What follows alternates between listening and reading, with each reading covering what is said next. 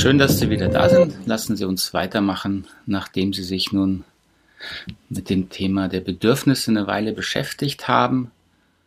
Kommen wir zu dem damit sehr nah verbundenen Bereich, dem Bereich der Gefühle. So, wie geht's Ihnen denn gerade? Ja, wie, wie geht's uns denn? Das ist ja eine Frage, die uns darauf hinführt, zu bewusst zu machen, wie wir uns fühlen. Und warum machen wir das? Weil wir natürlich spüren, Gefühle sind ein wichtiges Signal für uns. Gefühle sind ein Signal, äh, wenn es uns schlecht geht, möchten wir, dass sich irgendwas ändert, dass sich etwas verbessert. Wenn es uns gut geht, dann genießen wir das und hoffen, dass es möglichst lange anhält.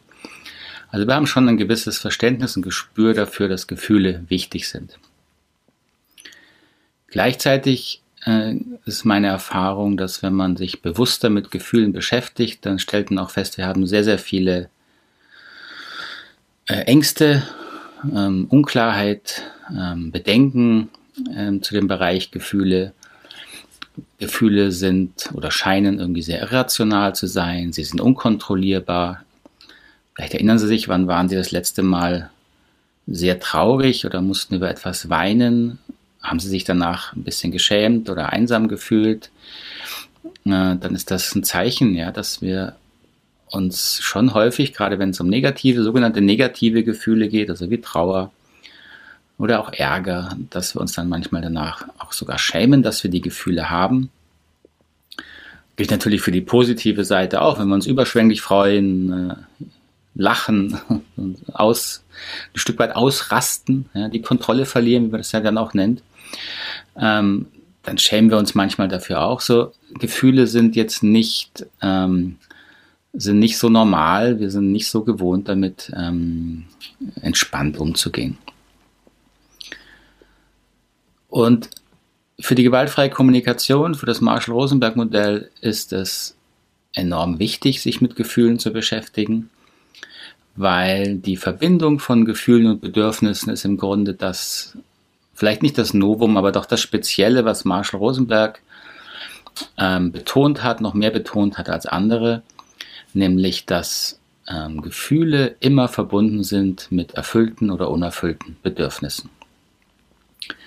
So die Idee ist eben, dass unser Organismus immer interpretiert, bewertet, wie steht es gerade um meine Bedürfnisse. Bin ich hier sicher? Können Sie sich auch fragen, fühlen Sie sich gerade sicher? Fühlen Sie sich wohl, wie Sie gerade sitzen? Prüfen Sie das mal. Ja, und wenn sich Ihr Körper da überwiegend entspannt fühlt, dann signalisiert er Ihnen im Grunde, ja, ich fühle mich hier sicher, bin noch gerade so weit gesättigt, habe keinen Hunger, habe keinen, äh, muss auch nicht auf Toilette, keinen Harndrang, so, er prüft immer. Sind alle Bedürfnisse gerade im Rahmen. Und um uns das bewusst zu machen, wie es um unsere Bedürfnisse steht, sendet uns unser Organismus Gefühle. Marshall Rosenberg hat das nochmal ein bisschen anderes schönes Bild gefasst. Der hat häufig gesagt, Gefühle sind die Kinder unserer Bedürfnisse. Gefühle sind die Kinder unserer Bedürfnisse. Sie entstehen aus Bedürfnissen heraus. So, warum haben wir dann, wenn es so einfach wäre, doch so Schwierigkeiten mit Gefühlen? Dafür gibt es bestimmt mehrere Gründe. Können Sie sich auch bei sich mal fragen, warum, was ist denn mit Gefühlen für Sie so schwierig? Einer ist bestimmt das Thema Unkontrollierbarkeit, Kontrolle, Entschuldigung, über Gefühle oder Nichtkontrolle über Gefühle. Ähm, und dass wir auch erlebt haben, wenn Menschen ihre Gefühle sehr stark ausdrücken, zum Beispiel wenn sie wütend sind, wenn meine Eltern wütend sind auf mich oder auch wenn sie enttäuscht waren über mich als Kind, ähm, dann habe ich mich dem ausgesetzt gesehen. Ich habe mich da auch überfordert gesehen, weil natürlich dann häufig ähm, wir, wir erschrecken oder wir fühlen uns hilflos, weil wir merken, unsere Eltern haben irgendwelche Erwartungen an uns und manchmal wissen wir gar nicht welche. Wir sind, äh, sie sind enttäuscht, weil wir unseren Teller nicht aufgegessen haben. Wenn wir sehr klein sind, wissen wir nicht, warum, warum bitte schon ist es wichtig, den Teller aufzuessen. Und dann signalisiert uns Mama, Papa, äh, Mama ist traurig, wenn du dich aufisst. Und so lernen wir sehr subtil, dass man natürlich Menschen auch über Gefühle steuern kann, manipulieren kann, man kann Angst machen. Ähm, so, das ist das eine. Gefühle haben eine hohe, äh, eine hohe Macht in, der, in dem sozialen Miteinander. Und auf der anderen Seite sind Gefühle auch unkontrollierbar. Also ähm, wir können die Entstehung von Gefühlen nicht wirklich kontrollieren. Gefühle sind ein unbewusstes, ein unbewusster Entstehungs-, äh, Verarbeitungsprozess und entstehen großteils unbewusst. Was nicht heißt, dass wir nicht lernen können, unseren Gefühlshaushalt, unsere Gefühlsmuster zu verändern. Das ist kein Widerspruch. Aber es ist wichtig, den Unterschied zu verstehen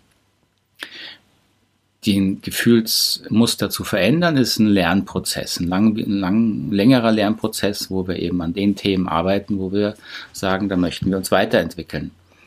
Gefühle kontrollieren zu wollen, hieße sie in jedem Moment im Griff zu haben, nie getroffen zu sein, wenn ich Kritik höre, äh, nie spontan wütend oder auch spontan lustig sein zu können, äh, weil das widerspricht sich, dann müsste ich sie ja nicht äh, kontrollieren. Spontanität und Kontrolle widersprechen sich. Und meine Erfahrung ist, und das bitte ich für Sie zu überprüfen, dass wir Gefühle eben gerade nicht kontrollieren können, auch nicht sollten aus meiner Sicht. Das führt zu einem sehr äh, ungesunden Umgang mit uns selber. Also es ist hilfreicher, sich zu gestatten, ich bin, wie ich bin sozusagen erstmal und ich bin bereit dazu zu lernen, mich weiterzuentwickeln, wo es vielleicht Schwierigkeiten gibt oder wo ich selber möchte. So, wie entstehen denn Gefühle in der Idee des Rosenberg-Modells? Gefühle sind die Kinder der Bedürfnisse. Und ich habe schon gesagt, Gefühle entstehen durch eine Interpretation unserer Bedürfnislage. Vielleicht irritiert Sie das ein bisschen, äh, wenn ich da sage Interpretation oder Bewertung.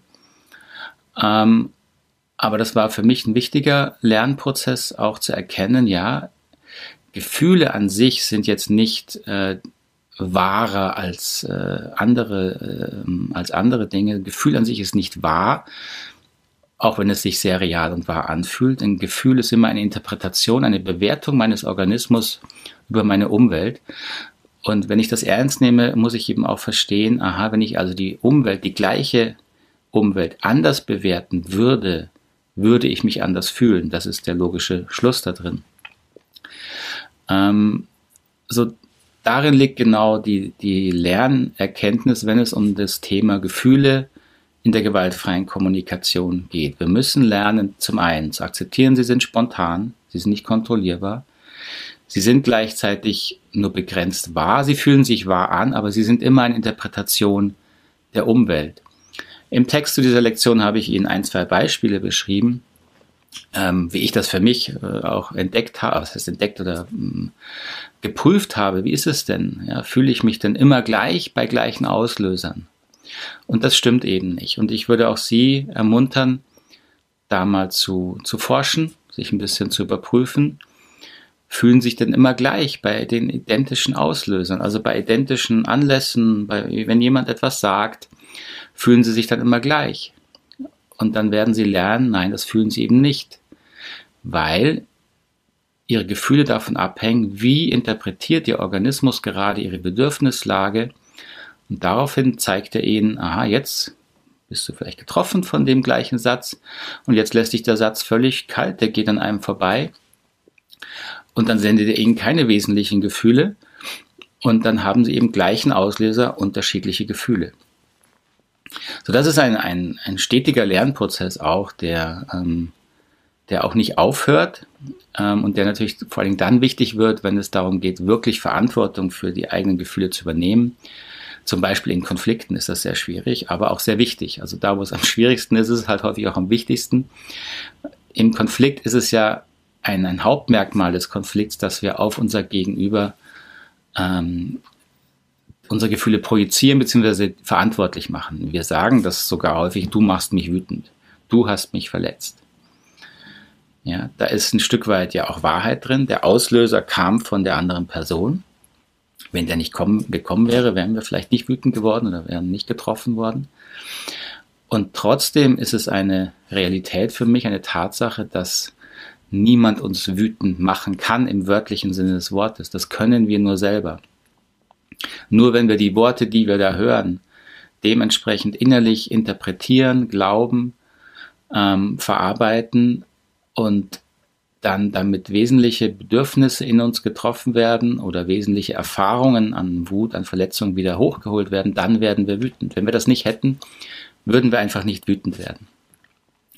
So, das ist also kein Widerspruch zu sagen, ähm, man darf das sagen, du machst mich wütend, ja, der Auslöser ist da und gleichzeitig sind wir 100% verantwortlich dafür, dass wir diese Gefühle selber machen. Gefühle sind ein Interpretationsprozess unseres Organismus über die Umwelt, über die Auslöser im Außen.